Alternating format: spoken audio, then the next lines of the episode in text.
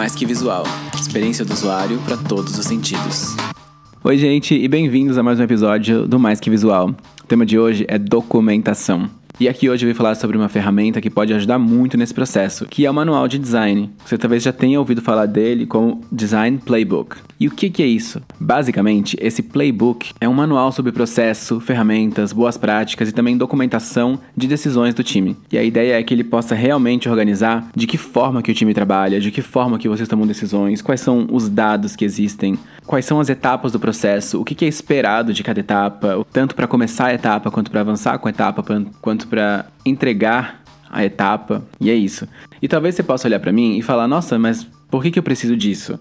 Eu acho essa pergunta super válida. Eu acho que é importante entender qual é a maturidade que o teu time de design tem nesse momento para desenvolver esse tipo de material. Às vezes você é a única pessoa dentro do time que não necessariamente precisa desenvolver esse tipo de material, mas é importante você entender que os processos que você faz, os, as decisões que você toma, todos eles de certa forma já existem e caso você só não sinta que, que é necessário documentar eles agora de uma forma muito oficial, é só que talvez você está fazendo esse processo ou de uma forma já automatizada ou de uma forma que faz sentido para você, mas o importante é pensar também que à medida que o time for crescendo, mais pessoas forem entrando, elas precisam ter acesso a esse tipo de informação, né? Como é que essas coisas estão acontecendo. E fazer esse tipo de coisa, né, um design playbook tem muitas e muitas vantagens, né? Tem vários benefícios que podem vir a partir daí. Um, acabei de comentar aqui então sobre novas pessoas que forem entrar no time, começam a entender já sobre qual é esse processo, o que que acontece, o que que é esperado dela em cada etapa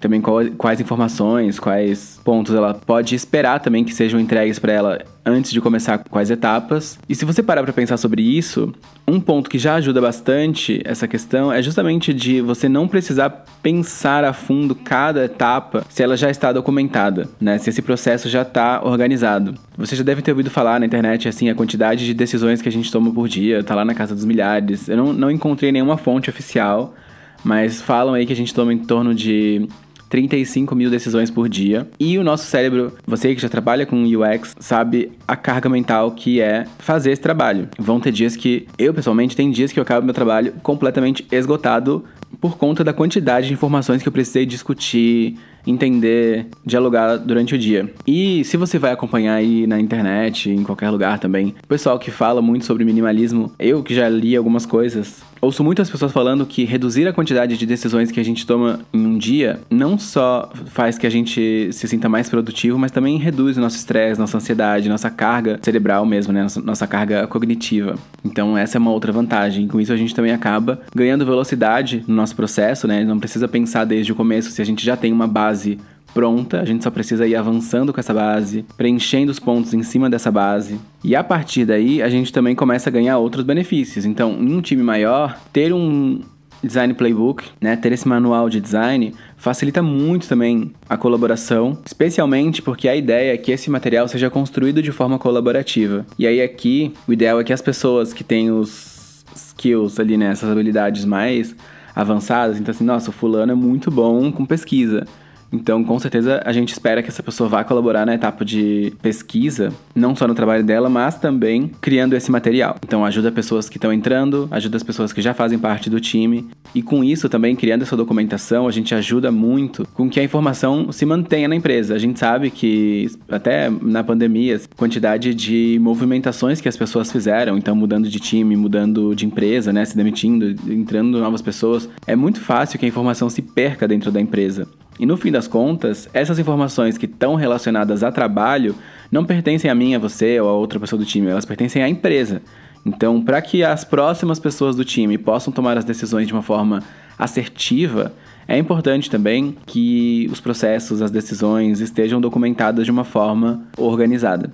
Então, tendo esse tipo de material como base, facilita muito aí essa colaboração e esse avanço. E a partir do ponto que você já tem esse material definido, organizado, discutido, assinado, tudo certo, ele vai virar ali a fonte única de informação, né? A fonte da verdade, ou em inglês, termo que se usa bastante no mercado é source of truth. Que é justamente ser o lugar onde as pessoas vão olhar e saber, olha, tudo que está escrito aqui dentro é verdade. Se algum outro lugar discordar, esse outro lugar está errado. Então, quando a gente tem esse material bem debatido, a gente entende tudo que está ali dentro como verdade, isso facilita muito no nosso trabalho. A gente consegue olhar lá e saber, olha, isso aqui preciso fazer porque está escrito lá. Então, preciso fazer. E é óbvio que assim, gente, na hora de construir um manual de design, a ideia não é começar a criar novos processos a partir dali, ou definir novas coisas, ou pensar em dezenas, centenas de novos processos. A ideia é justamente documentar o que já é feito, entender qual é a essência do processo mesmo, porque é ali que a gente vai conseguir definir uma base. E é justamente isso, criar uma base, não começar a empilhar novas coisas que vão só dificultar o processo. O importante é que assim, todo processo precisa ter a etapa A, etapa B, etapa C. Mas tem pontos que são opcionais. E aí você pode até documentar, mas vai colocar eles numa etapa falando, olha, são pontos opcionais. E bom, você que está escutando até aqui, talvez esteja pensando, nossa, tá, parece uma ideia boa, como que eu começo a fazer isso? Ou onde que eu faço isso? Tem algum software específico? E a resposta é não. A resposta é depende.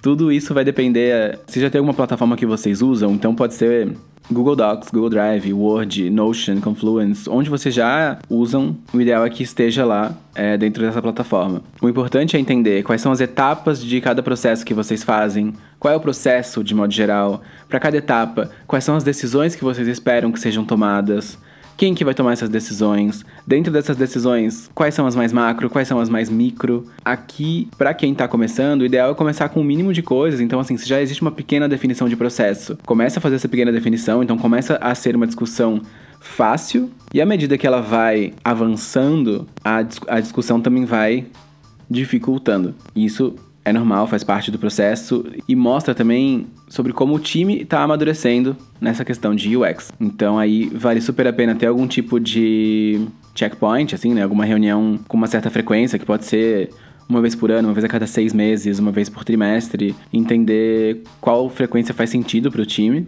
e a partir disso fazer a manutenção dessa documentação para que ela continue fazendo sentido. Porque se a gente esquece esse material, ele vai parar de ser usado, ele vai ter significado nada. É um material que é dinâmico, a gente tem que estar tá sempre atualizando, não dá para esquecer, mas também não dá para encher ele demais de coisas, porque se a gente coloca muitas barreiras, ele vai virar não uma base, ele vai virar já uma parede.